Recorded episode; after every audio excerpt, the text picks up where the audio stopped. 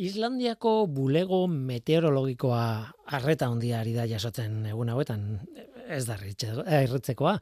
Orain Fagra Dalsfial izeneko sumendiarekin bizi dirien egoera hau ikusita ba, normala da, arreta hori izan beharrekoa da.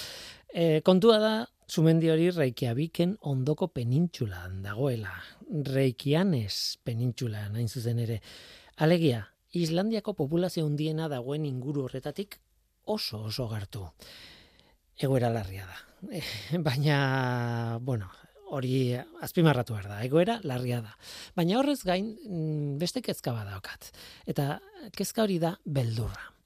E, noski sumendueiek beldurra ematen dute eta berten bizi direnek beldur, bueno, bizi direnak beldurtuta daude, normala den bezala oraingo egoera beldurgarria da eta azpimarratu egiten dut berriz ere bat bazpa ere e, esaldi hori. Ez dago zalantzarik. Nola nahi ere adituek oso argi utzi zuten reikianes penintsulan sortzirin urtez izan zirela horrelako aktivitate bat izan gabe aktivitate sismiko izan gabe noiz arte ba 2021 bat arte. 2021 batean hasi zen berriz ere aktivitate hori handik ez oso urruti aktivitatea izan da ere lehenago, eh? Eun kilometrora dagoen heimaei uartea adibidez, duela berroita mar urte ebakuatu behar izan zuten. Baina tira, eh, penintxulan bertan sortzen urte aktivitateri gabe. Nola nahi ere, Islandiako bulego meteorologikokoek diote desegon kortasun sismiko horrek amarkadak iraunditzakela. Esaldi horrek beldurra eragiten du denongan, niregan behintzat bai, Mm, desengon kortasun sismikoa amarkadetan. Tira, BBC-ko titular batean irakurri dut, gaur. Baina nire zalantza da, zenbateko ziurtasunarekin jakin dezaketen hori. Zenbateraino alduten amarkadetako aurrerapenarekin jakin aktivitate sismikoak iraungo duen ala ez, adibidez, ez? Azken batean hori esaten duen horbaitek oso ziur egon behar du. Eta behar bada badago ez dakit. Bestela ez luke horrelakorik esango, pentsatzen dut nik. Mm, ziur algaude horretaz. Egia da, haiek direla adituak, Islandiako bulego meteorologikokoek, baina ez dakit. Beldurra zabaldu baino lehen ondo, ondo, ondo pentsatu behar dira horrelakoak. E, aizue, barkadiezatela zalantza, tontakeri bat esan baldin badut. Agian oso argi dago, baina luze iruditzen zait. Hamarka da asko, aktivitate sismiko baten iragarpena botatzeko. Tira, kezkatzen hauena azkenean, beldurra da. Ongi etorri, norteko ferrokarrilea. Euskadi Erratian, norteko ferrokarrila.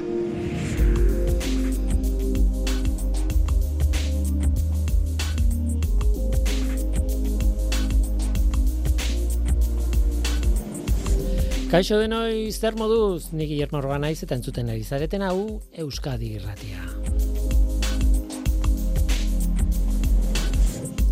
Oscar González izango dugu gurekin gaur kimikaria, kolore zalea, arte zalea eta artean aditua, utziko dit horrela aurkezten.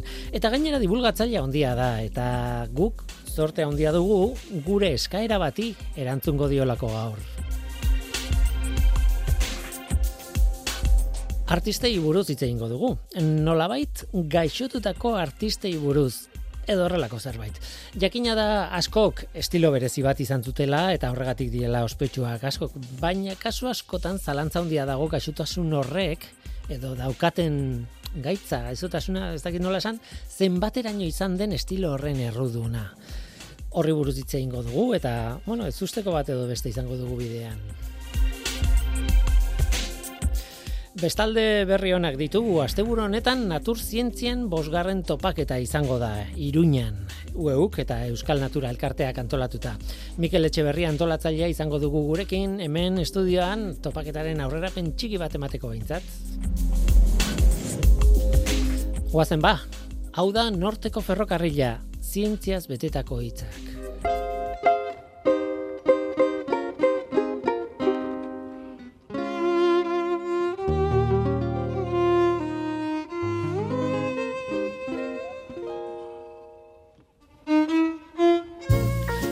Zure akuarela kartu. Nik nireak hartuko ditut.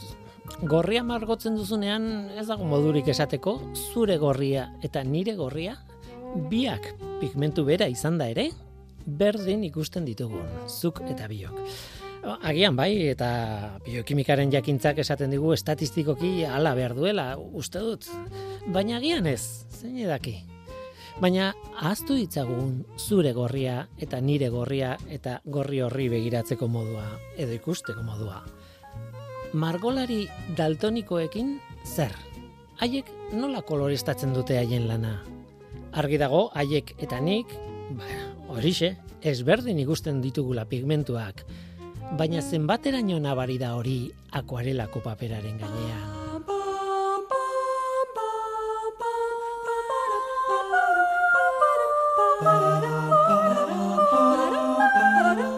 Divertimento kromatikoa. Koloreak zientzian.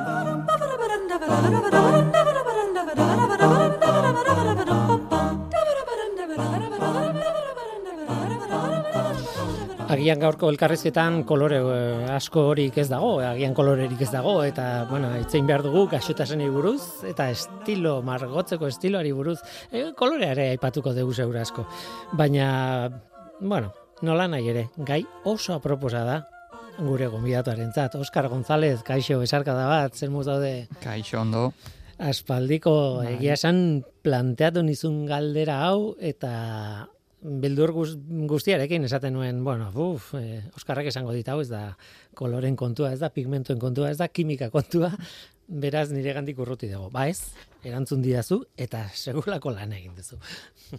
Bai, e, bueno, aitortu behar dut, kasu honetan, ba, hori pixka bat, e, behartu nauzula e, nire konfort e, aria horretatik e, ateratzera, ez? E, mm. Baina, bueno, oso gai interesgarria denez, ba, bueno, heldu diot eta mm. nik ere ikasi dut gai hau prestatzen. Egia esan, ez da oso originala gaia, e, zentzu batean, eta da, e, aspalditik planteatu den zerbait izan dela. Nik lehenengo aldiz, nik uste dut, moneten e, ninfeak, eta ikusi nituenean horbaitek aipatu zian, baina itzeiten nahi naiz duela, igual, hogeita urtez, edo horrelako zerbait, ba, ikusi nituen Parisen, orange egin, e, uste dut zeudela, ez nago seguro, orange egin, edo ez, edo aparte zuen, ez dakit. Kontua da, em, baietz, jendeak esaten zuela, bai, bereziak dira, baita moneten obren barruan ere bereziak dira, baina hori ja da monet zarra zeolako eta ja e, begira e, bista ikusmena gal, erdi galduta edo bueno, beintzat ikututa zeukalako eta bar eta bar eta hor gelditu nintzen kontuarekin bueltaka. Zuk egia esan e, erantzun diazu modu askotara, e, aztertuko dugu lendabizi arteak eragindako arazoa zein den, sufrimenduaren eragina zein izan den, dementziaren kasuak, beste kasu batzuk, eta gero begietakoa gaixotasunetara joango gara. E, oso zabala da, ez, gai hau. Bai, ez, e, igual, e, eran pentsatzen dugu, ba, artea eta gaixotasuna lotzen dugunean, normalean pentsatzen dugu, e, margolarietan eta intoxikazioetan. Hmm. E, Ze normala da, eh? badakigu erabiltzen zituztela pigmentuak ba, metalastunekin, esate baterako merkurioa beruna artxenikoa, eta badakigu horiek e, toksikoak direla eta arriskutsuak direla. Orduan, normalean, e, artea eta mm, e, toksizitateari buruz hitz egiten dugunean gauza horietan pentsatzen dugu. Bai, bai, egia esan, e, rock izarren bizi, bizi moduan ere gal antzeko gauza bat planteatzen da, ez? Drogauta dago de, daudenean ateatzen dute arlako musika, ez? bueno, hori oso eztabaidagarria da, badakit eta gainera frogat froga ezina azkenean, baina bueno, kontu honetan e, artelanen kontuan eta e, bueno, intoxikazioaren kasutan zer zer jakin dezakegu zer, ez? Ba, saia da ze horrelako diagnostikoak egitea e, kasu batzuetan mendeak pasatu irenean, ba, oso oso zaila da. Adibidez, e, kasurik argiena goiarena izan daiteke. Hmm. E, bueno, e, badakigu goia gor gelditu zela, eta beti esaten dute Saturnismoa pairatu zuela. Eh? Saturnismoa da berunak eragindako intoxikazioa. Uh Ze, bueno, alkimistek lotzen zuten beruna e, Saturno planetarekin, eta horretik izen hori. E, eta baliteke, ze azken finean, ba, gara jorretan, ba, esan dudan bezala, e, beruna zuten pigmentu asko erabiltzen ziren, berun txuria esate baterako. Baina, e, eta horri buruz artikulo zientifiko asko publikatu dira, e, badakigu ere, ba, bestako erabatutxuk zeudela, ez? Adibidez, sifilisa, edo eritasun kardiobaskularren bat. Orduan oso zaila da mm. hori orain esatia. E, eta kasu batzuetan, e, igual apurtxo bat exageratzen da pintore edo margolarien kasuan. E, esate baterako badago e, mila saspireun garren urtean, argitaratu zen horrelako lehenengo liburua esan dezakeguna e, lan gaixotasunekin lotutakoa, publikatu zuen e, ramatxini medikuak, ez deitzen da de morbidus artificium diatriba, eta hor e, zerrenda bat dago, eta hainbat e, ogibide agertzen dira. Haien artean margolariena. Baina beste asko daude, e, arriskutsuagoak zirena. Adibidez, agertzen dira urrestatzaileak. Urrestatzaileek erabiltzen zuten merkurio amalgamak, e, urrea e, erabiltzeko, urrea disolbatzeko, eta gero hori lurruntzen zuten. Orduan, hori asko ere arriskutsuagoa zen. Zen, merkuria berez, badakigu pozoitzua dela. Baina merkurio moduan baldin badago, edo margolarien kasuan normalean zen e, pigmentu bat sinabrioa deitzen duguna, bueno, bermeioia, baina sinabrioa da minerala, hor dago sufrearekin lotuta, eta berez, merkurio hor e, e, oso e, komposatu egonkorra sortzen du, beraz, gure sistemara sartzea ez da horren erraza. Baina, karo, urrestatzailen kasuan, lurruntzen zuten merkurioa, eta lurrinak e, arnasten zituzten, eta hor ja kabo ez, ze organismo barruan sartzen zen, eta hor bai oso arriskutsua zela.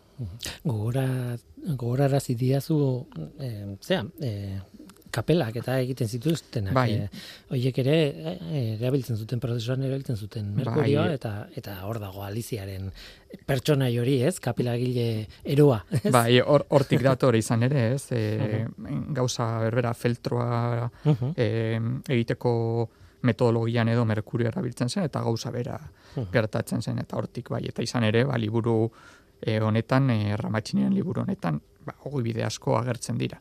Bai aipatzen direla kasu batzuk, baina gero, e, margolarien kasuan edo artisten kasuan, ezin dugu astu, ez dakit, adibidez Miguel Ángel e, ospetsua. E, uste dut zela larogeita marurtekin edo larogeita pikortekin, ez? Uh ez ziren hogeita marrurtekin hiltzen normalean, dago Rafael hortik, baina adibidez, e, ze aurrestatzailen kasuan, haien bizitza itxaropena oso, oso eskasa zen. Planteatu izkiazun adibideetan, e, bueno, goia aipatu zu saturnismarekin, baina saturnismoare e, Van ere, e, jarri, e, izan zuela esaten duzu, bueno, izan zuela edo, ba, bueno, kaldera ikur batekin bidali diazu. Hori da, ez dago, ez dago oso argi, e, ze bango gizajeoari gainera, e, bueno, ez lehitu zi, ez lehitu diote dozen gaizotasun, ez? bai, e, ba, ba, zea, e, nola deitzen da, eskizofreniarekin lotutakoak, e, antxitatearekin lotutakoak, eta gero erabiltzen zituen ez pigmentu astu noiek, ba, saturnismo ere, baina hori diagnostikatzea, esan dudan bezala, saia da.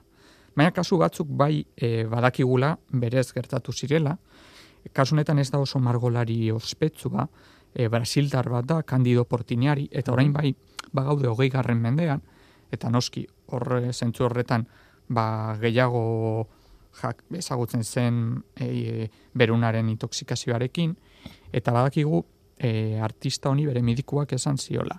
Haizu, e, berunarekin intoxikatuta zaude. Utzi, utzi behar duzu, ez? Ja ez margotu gehiago, eta listo.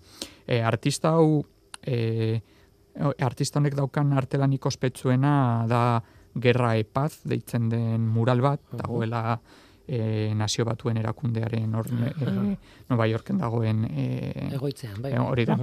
Eta, bueno, e, momentu batean bai utzi ziola margotzeari, baina gero berriro ekin zion, eta azkenean hilegintzen ba, berunarekin intoxikatu salako.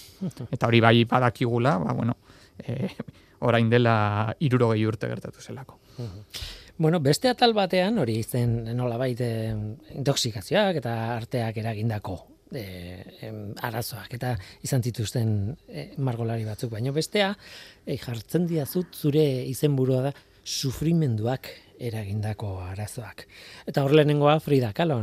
Bai. Claro, ezagutzen baldin bazu, pixka bat irakurtzen baldin bazu eh, emakumenen bizitzari buruz, ez naiz harritzen. Bai. Egia Bai. esan, ez zait asko gustatzen, eh? bere, bere obra, eta segurasko horregatik, ez? Mm. E, zer karga daukan e, sufrimendu horrena, ez? Eta Bai. ez, ez zait iristen. Azken finean, e, bere artelanetan mina edo sufrimendua Hmm. islatzen du. Ez?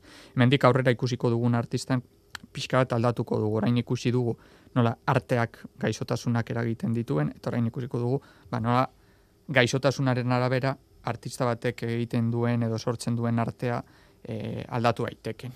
Eta kasu honetan, ba, Fridaren adibidea beti da paradigma nolabait sufrimenduarekin lotutakoa, ez.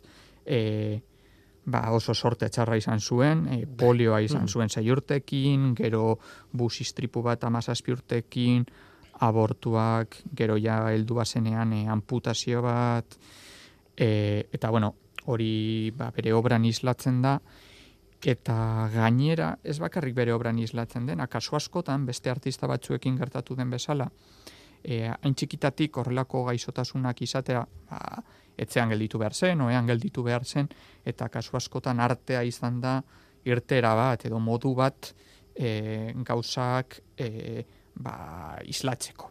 Mm. Eta badirudi, ba, Fridaren kasuan, ba, hor e, oean zegoenean, etzean zegoenean, hasi zela artea sortzen, eta, bueno, guztiok ezagutzen dugu pixkatxo bat e, e, Frida Kaloren obra, nolakoa den. Ez nuen ezagutzen Warhol, e, bueno, e, Bai. izena.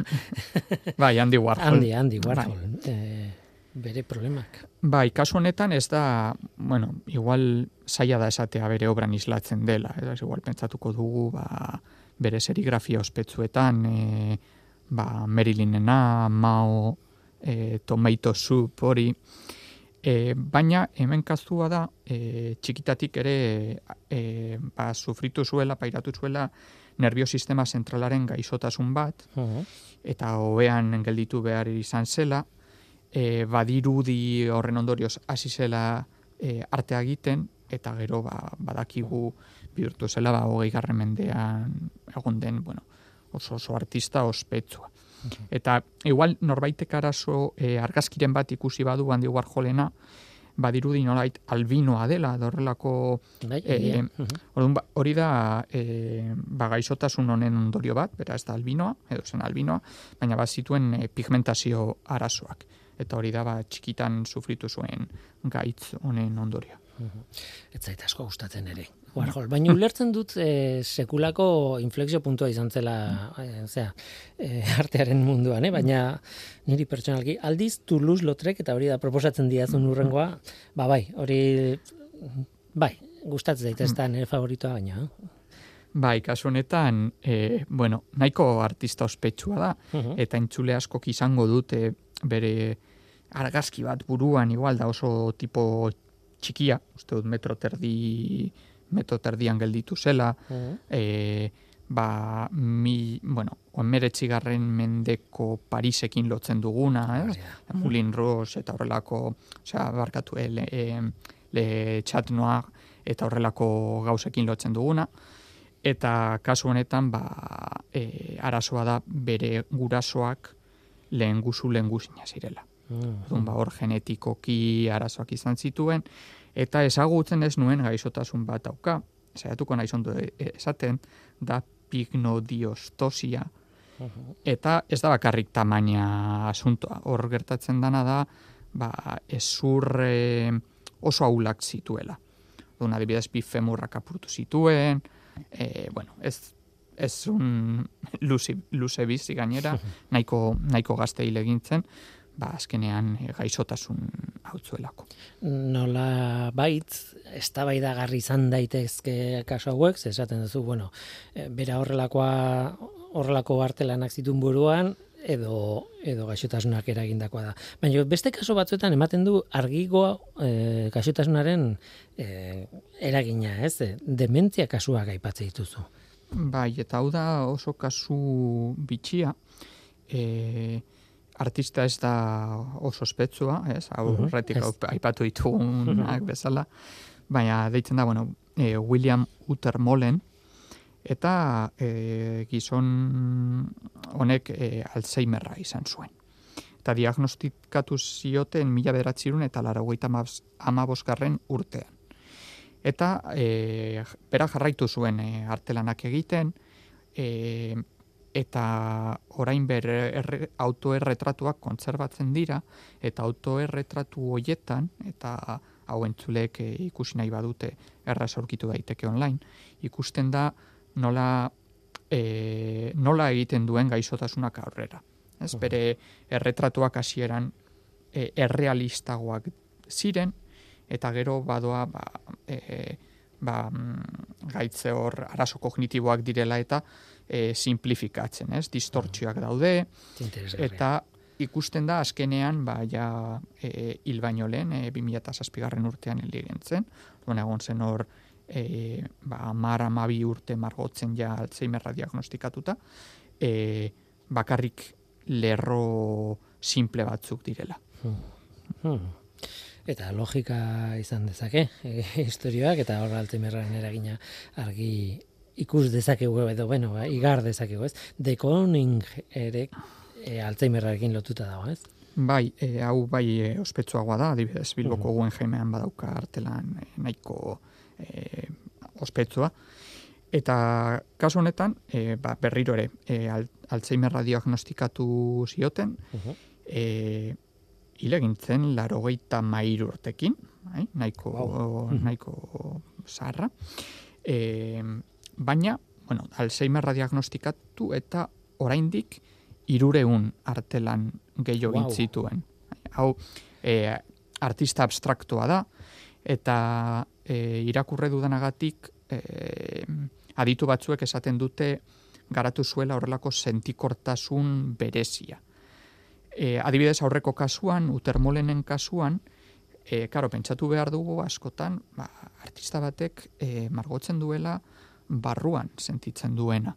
Ba, imaginatu zu daukazula horrelako dementzia eta diagnostikatu dizutela eta badakizula gauzak okerrera joango direla. Ba, artelanak ere, ba, iunagoak egin ziren, e, utermolenen kasuan e, ari naiz, baina dekoninen kasuan, bueno, esaten dutenaren arabera horrelako sentikortasun beria, berezia garatu zuen, eta oraindik egin zituen e, artelan abstrakto bikainak. Kurioso.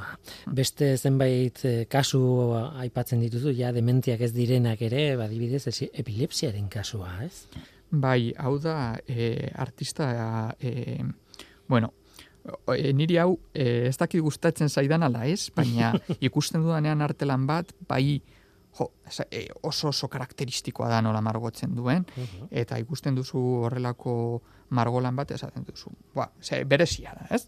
Eta da, e, Giorgio de Kiriko, eta e, gizon honek alusinazioak zituen.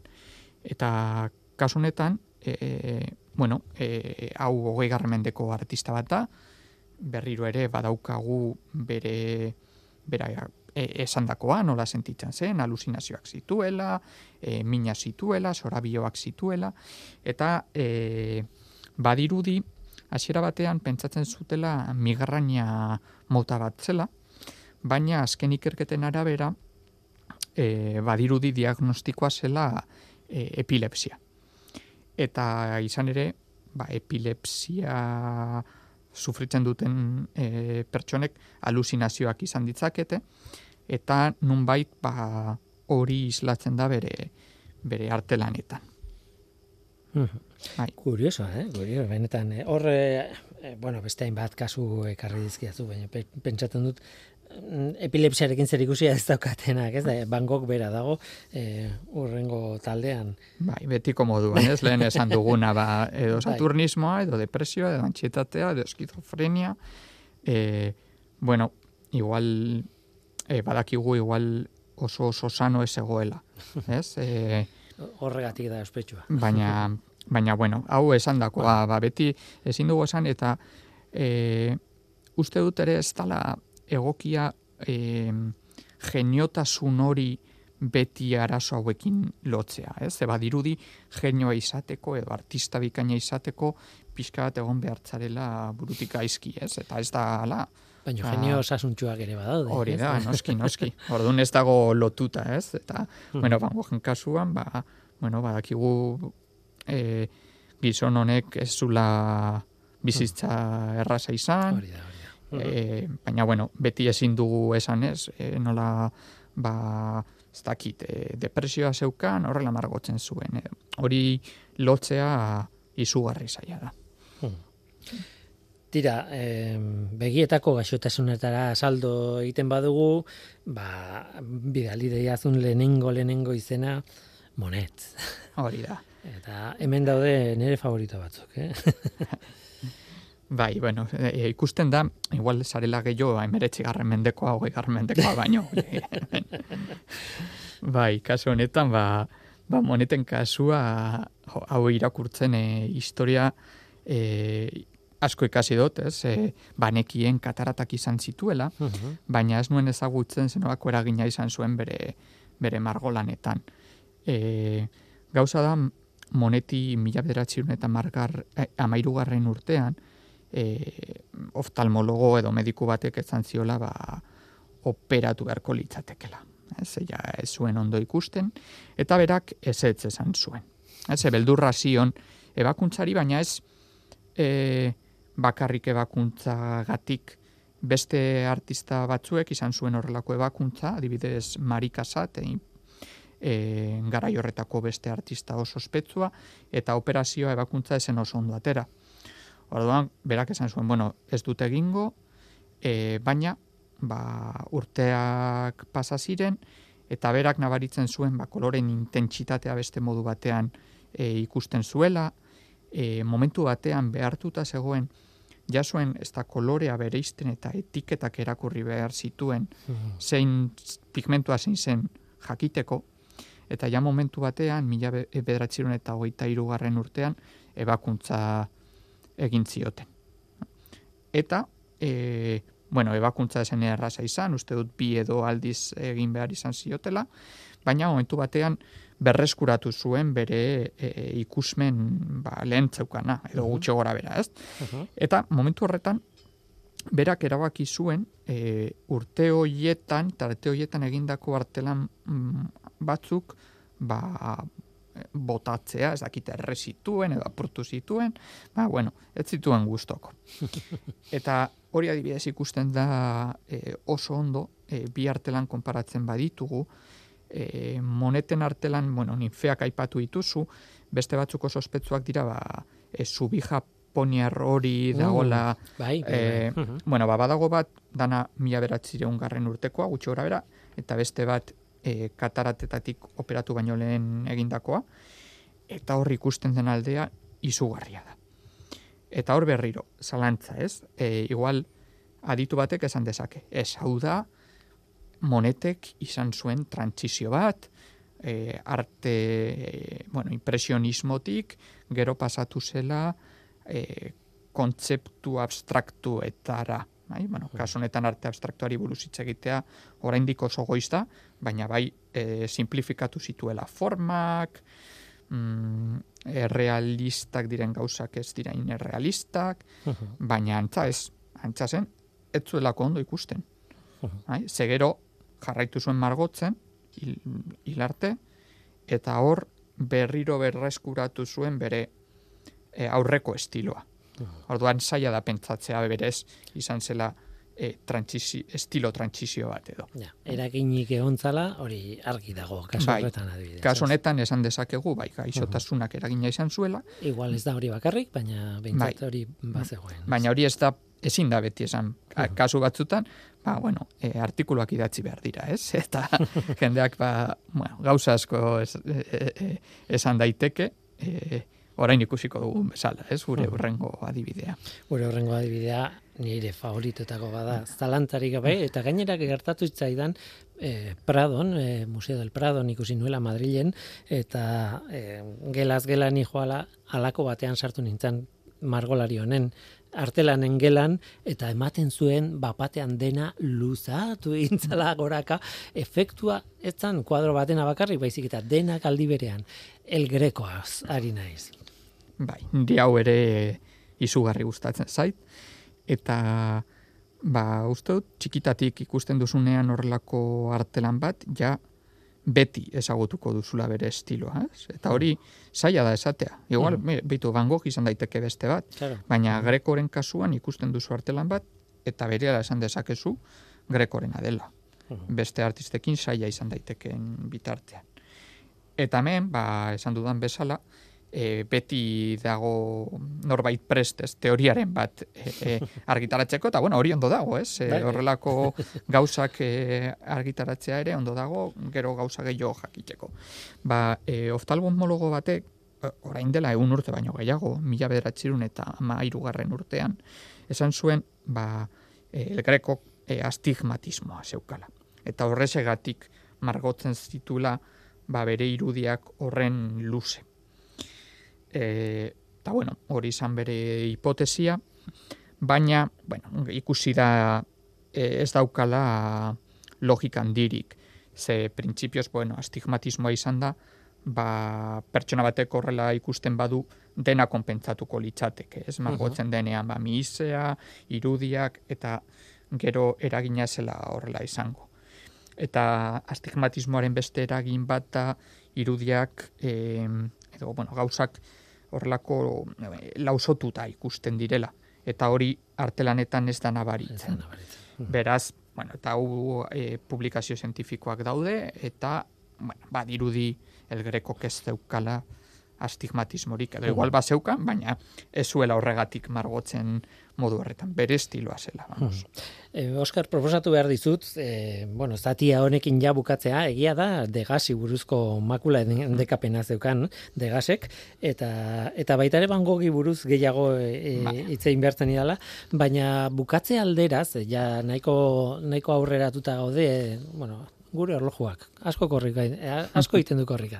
E, salto egin nahi dut eta mm, aipatu nahi dut e, ekarri didazun aparteko material bat, ekarri didazu artikulu bat oso, oso, oso berezia, nun lotzen dituen an, artelanen analisi fraktala eta e, aldaketa neurologikoak e, zazpi artisten e, buruan.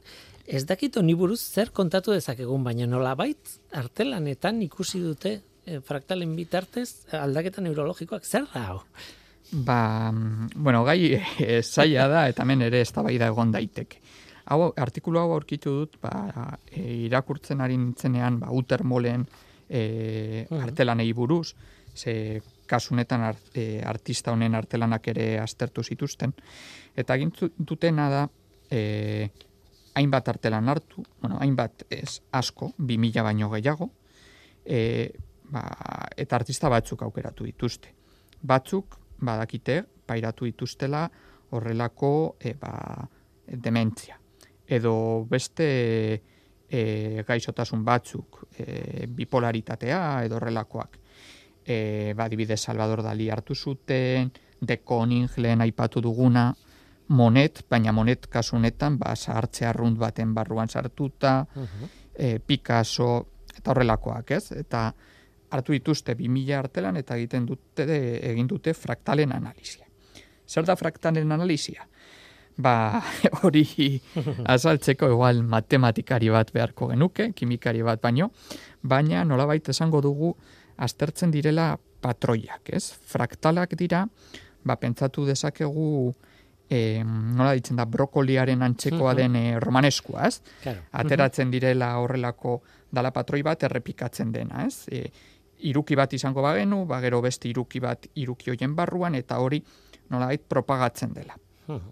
Eta hori naturan berez sortzen da. Bai, Adibidez, e, landaren espiraletan edo edo beste hainbat e, gauzetan. Bueno, ba, badirudi, e, artistek e, jarraitzen dutela horrelako fraktalen e, analisi fraktala egiten denean, ba, igual ez dela gehiegi aldatzen haien mm, karreraren e, pasala. E, hau erabili da batez ere, nik dakidala e, Jackson Pollocken artelanak Mhm. arte, aztertzeko, eta kasu horretan oso erraza da edo argia da, ze Pollockek egiten zuena zen dripping teknika, Bai. eta Mhm. kuadroak ikusten baditugu, bai, badagoela horrelako forma itxura bat, eta igual ez dela hausaz eginda. Bai? Baina esaten dudan bezala hor eztabaida dago, ze batzuk esaten dutela argi dagola fraktala dela, beste kasuetan ez. Hmm. Edo nola ere, eh, ez naiz gehiago lusatuko, artikulu honetan egin dutena da analisi fraktal hori bilatzea, 2000 eta berrogeita mar edo artelanetan, eta ikusi dute, gerora, ba, dementzia izan duten artistek, bere e, dimentsio fraktala neurtzen dutena geisten dela adinarekin. Eta badirudi hor e, horrekin lotu daitekela. Beste artista batzuk hartu dituzte kontrol modua, ba hori, e, Monet, Chagall, eta ez dago aldaketa nabarmen hori.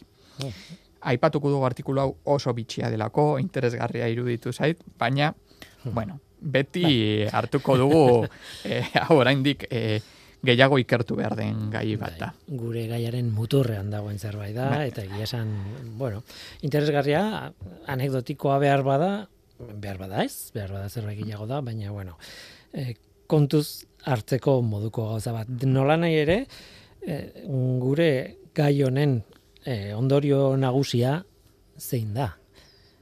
E, ezin degula estiloa eta gaixotasun bat lotu, edo... Bai, hori da. Azkenean, bueno, kasu batzuetan bai, ez? Igual moneten kataratekin erraz lotu dezakegu, baina egrekoren kasuan ez. Eta kasu batzutan eta e, saioa zizara e, daltonikoi buruz hitz egiten, eta hor ere e, zaila da esatea, adibidez, margolari bat daltonikoa den. Hala ez, ez? Hor beti e, pentsatu behar dugu gauza bat dela estiloa, eta beti estiloa ezin dugula lotu e, e- edo gaixotasunekin, edo bizitza esperientzekin, ez, e, estiloa izan daiteke, ba, artistak horrela nahi duelako, eta kito. Ba, hemen utziko dugu, oso, oso, oso interesgarria. Benetan, jode, artelana gainera ikusita, hitz egiten duzun bitartean, sekulakoa da. Oso, oso, oso interesgarria da e, gai hau. Oskar González, ba, urrengo gaia zuri utziko dizut jartzen. Ose, erabakitzen zein dan. Ez dizut beti behartuko nik, baina nola nahi ere, eskerrik asko bihotzez eta eta besarka handi bat nahi duzun arte. Ez horregatik, eskerrik asko zuri. Zientzia.eus Zientziari buruzko albisteak Audioak, bideoak, agenda, argazkiak. Milaka eduki gune bakar batean. Elujarren zientzia ataria zure eskura. Entzun, irakurri, ikusi eta ikasi Asteburu honetan Iruñean natorzale asko elkartuko dira.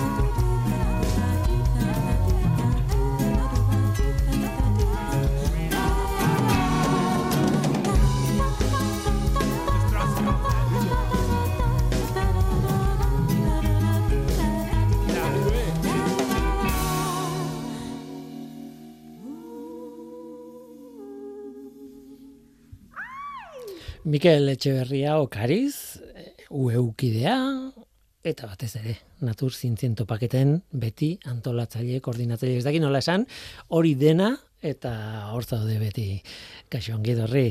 Ai, mila esker. Bueno, beti beti ere ez. Biga, irugarren topaketan hasi ginen antolatzen. Baina hori denbora asko da, ze topaketa hauek bi urtean behin dira, beraz, horrek esan nahi du sei urte badirela. E, horrek esan nahi du sekulako esperientzia dakazula, sekulako ibilbidea egina da e, duela sei urte, eta okerrez banago ona esautu ginen hemen estudio honetan zuan eserita Bai. isinan eta Hala. eta eta arrazoi honengatik. Bai, ziurrenik, bai. em, tartean, karo, bi urtean behin egiten duzu. Horrek esan nahi du mm, edizio bat zaila baldin bada, izorratza izkizula lau urte. eta, karo, kasu honetan pandemia hor dago, ez dakit, no, 2023, karo, 2021 batekoa badakit egintzen utela, baina, ez? Baina handi batekin. Bai, e, pandemia etorri zen dena prest genuela, gu saiatu ginen, e, ba ezpada ere dena prest izate, baina ona, azken momentuan ezin izan zen ekitaldi hura iruñean egin, e, donostiak hartu gintuen eurekan, eta, eta udaberrian egin zen ekitaldi hori, eta orain bai, lortu dugu iruñera iritsi gara. Bai, e, ber, garaiko, bueno, hori, eh, aurreko edizioaren argazkiak ikusita eta denak maskara jantzi eta, bueno, Bai, saiatu gara izentzen- urtengo promozioan bigarren edizioko argazkia jartzen. Tira, bosgarren edizia, eta horrek esan nahi du, gainera, amargarren urte horrena dela, ez, ez da gutxi, eh? Bai, hamar urte dira hasi zirenetik, Euskal Naturako eta UEUko kideak topaketa antolatu, eta nolabait Euskal Herriko naturzaleak saretzen, eta, eta oso pozik gaude, jarraitzen dugulako, jarra- jendea jarraitzen duelako erantzuten, eta, eta pozik horrekin. Zuek, ueuko naturzientzien eh, sailak dago ta, em, bihotzean, baina baita ere eh, Euskal Natura da elkartea, ez? Bai, Euskal Naturak hartu zuen gara hartan UEUko naturzientzia e, sailburutza, Hori da. eta, eta arrezkero bien artean, ba, amaika gauza egin dira, tartean topaketak. Uhum, ilusioakin. Mm, Ez, ez diazu esetz esango, baina, claro, e, asteburu honetan txet da, ja, e, tapaketa, eta beti bezala, e, etzarete gelditu bakarrik hitzaldiekin, e, pixka bat e, zabaldu eta pixka bat e, denetik egin nahi izan duzue.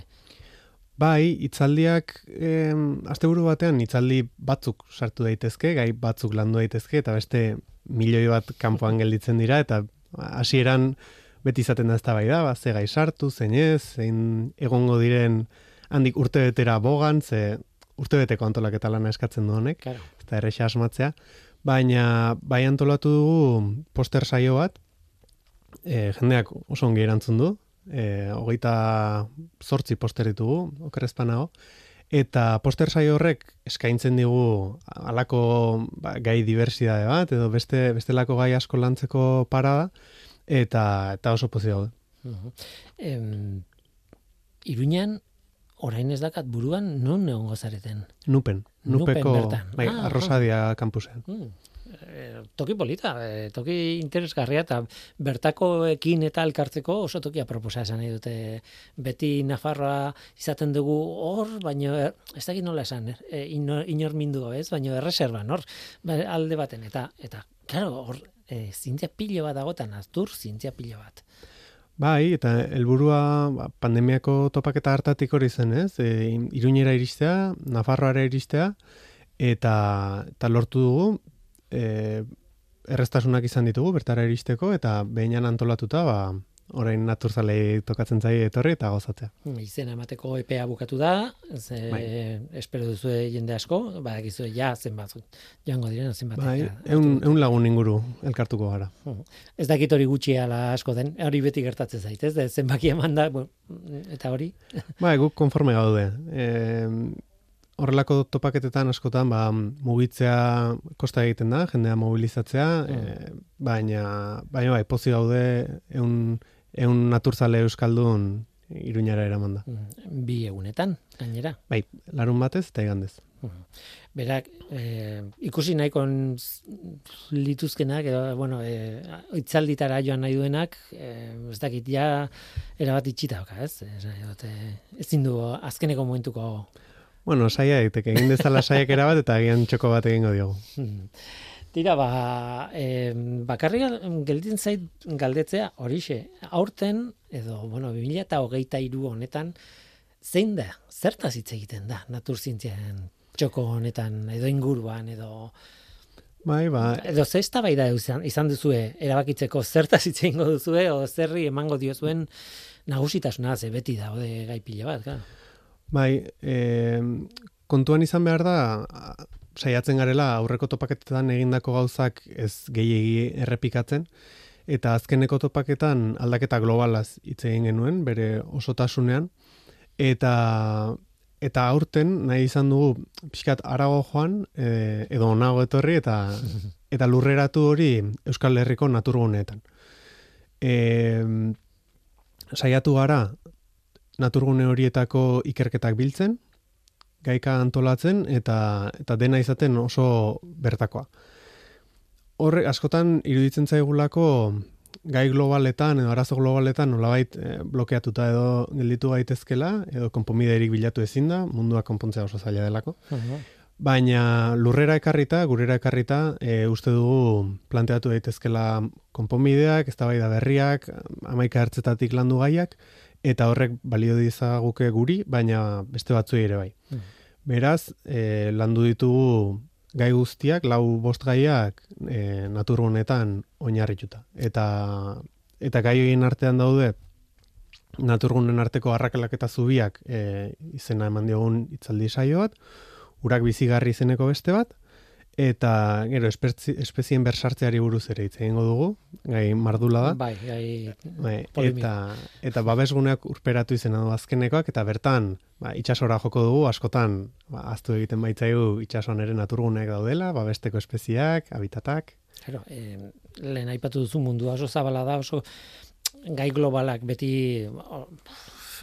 estankatu egiten gara gai globaletan, baina arrazoietako bat da, ber, mm, tokian tokiko arazoak eta problematika oso ezberdina dela, mundu oso komplexua da oso anitza, eta mm, duela gutxi nik ekosferan e, baita ere parte hartzen dut, ekosfera programa egiten dut, eta bertan buratu zitzaidan Bangladesh buruz e, zer dagoen adibidez begiratzea, eta topatu nun zer, ba, problema daukatela, e, zeakin, e, delta bat beti da oso, oso, oso paroa, hola? Mhm. baina handik area ateratzea eta e, eraikuntzarako ba, hori izan daitekela problematika bat. Problematika hori ez dago ez dakin non, e, mogitu. Nahi ezun tokian igual munduan eta topatuko ezu problematika hori ez duten toki pila bat. Karo, Euskal Herria txikiagoa da, baina hala ere, pixka bat efektu hori gertatzen da, ez? Bai, nik uste dut em, problematikak baditugula, topaketa bat, bi eta gehiago egiteko. Eta, eta horietan sakondu nahi izan dugu. Gainera aurten, e, mai inguru bat ere antolatu dugu, iruditzen zait bereziki interesgarria, eta bertan, bertan landu nahi dugu, ia, e, hogeita bat garren mendeko natur kontserbazioa nola egin daiteken. E, bizigaren bezala bizita. Edo ze alternatiba aurkitu daitezken bertan izango ditu ezagutuko dituzu Arturo Elosei, mm Aitzi Bersaroe, eh, bai, izango ditugu lau izlari, Unai Pascual eta eta bai, beraiek eh, hitz egingo dute, ea, ba, gure bizibidea eta natur kontserbazioa e, bateragarriak diren, nola, noiz konponbideak, konponbideen arazoak, arazoen konponbideak, hor horri biliko gara. Eta dena noski ba, Euskal Herrian oinarrituta eta bertan landuko ditu ba, energia, basogintza, ura, ura turismoa. Bai. Uraren gaia oso berezia da Euskal Herrian. Zer, ba, batetik urez beteta gaude, goraino, baina bestetik, eh, hau ez da, pentsatzen dugun paradisu urtar hori, ez? Bueno, urez beteta bardeak claro. bat igaldetu behar. baina, hori da. Bai, saiatu gara urak presentzia izaten topaketa hontan eta horren adibide da urak bizigarri saioa eta bertan landuko ditugu ur sistemak bere osotasunean. E, maite mehauriok azalduko dizkigu lurrazpiko urak, e, gero aitziber urkijo etorrikoa eta azalduko dugu zadorra ibaiaren e, historia, e, bertan egin den obra handia salburuako proiektuarekin, eta ure eh, uolde horiek ekiditeko hartu diren neurri e, neurriak, e, bai ingenierizaldetik, bai biologialdetik, ekologialdetik. Eta urarekin erabaldotu eta irati izan zetorreko zaigu, irati, irati errekako ibarbasoei buruz hitz egitera ze urak ere basoak ukitzen ditu eta mm. Eta saiatu gara horrela osotasun bati e, ba, bidea, bidea irekitzen. Okol, ekologoek esaten duten nahi, bai bat ez da ur korronte bat bakarrik. Ez, hori da. Askoz gauza gehiago inguruan, bai. eta eta dena dago interkonektatuta. Bai. Ba, horixe, iruñean, e, Oñako, bueno, Nafarroko Unibertsitate Publikoan bertan, hori ikasi dut orain, e, bai bihar, bueno, larun batean eta igandean, e, programa hau, segun noiz entzuten duten, ba, bihar esateak ez dauka zentzurik, barkatuko diatu, azaroaren emesortzian eta emeretzian izango da ba, e, ondo joan da dila, eta bururatzen zaidan gaza bakarra Mikel da, ona etorri e, gure estudiora, ez bakarrik topaketak egiten dituzulako, ze bestela, bi urte pasatu behar ditugu elkarrekin itzein gabe, orduan nahi duzunean, hemendik pasa. Oso ondo, eskerrik asko, etorriko gara. Eskerrik asko, Mikel.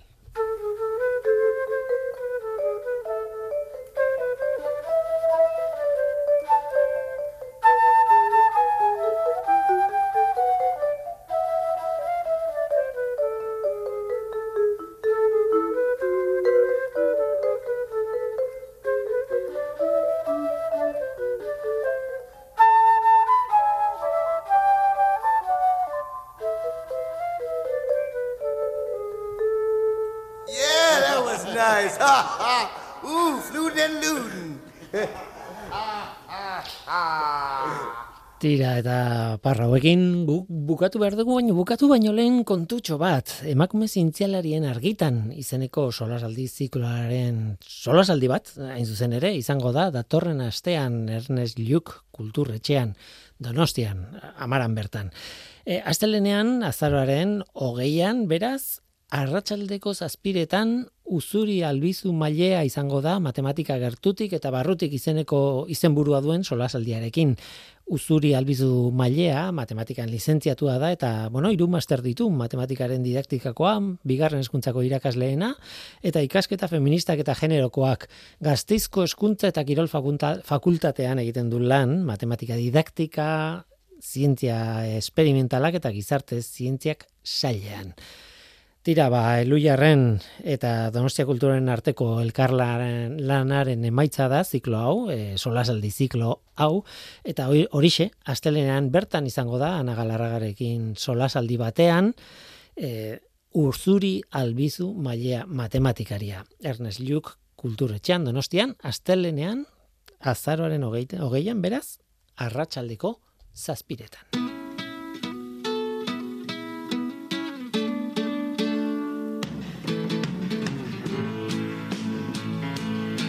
Ba, unaino gaurkoa, gaur gurekin Oscar González eta Mikel Etxeberri izan dira, biei eskerrik asko, benetan, eta eskerrik asko zure bai entzule, badakizu, gu hemen gaude.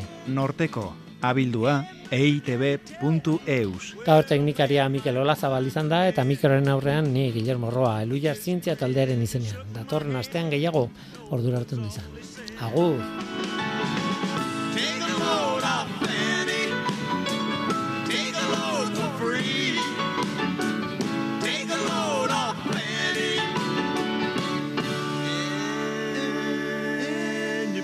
load, right, the load on right on me.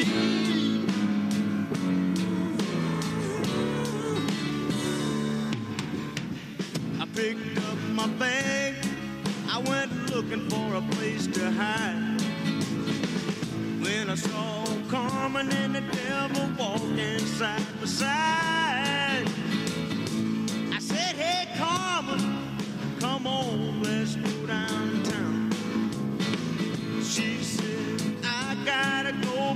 friend can stick around.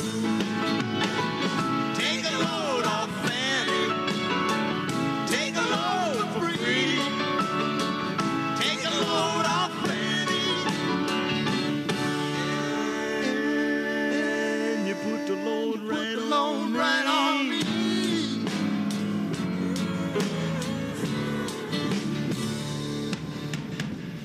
Go down, Miss Moses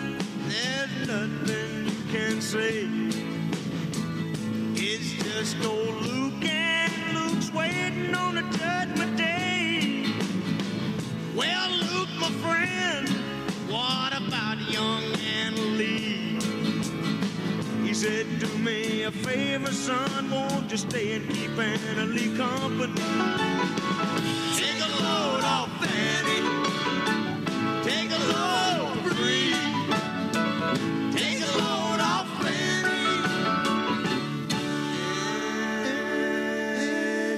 And you put the load load right on me.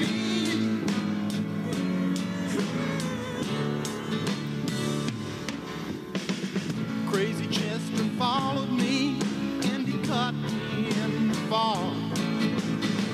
He said, I will fix your rat if you'll take Jack, my dog. I said, wait a minute, Chester.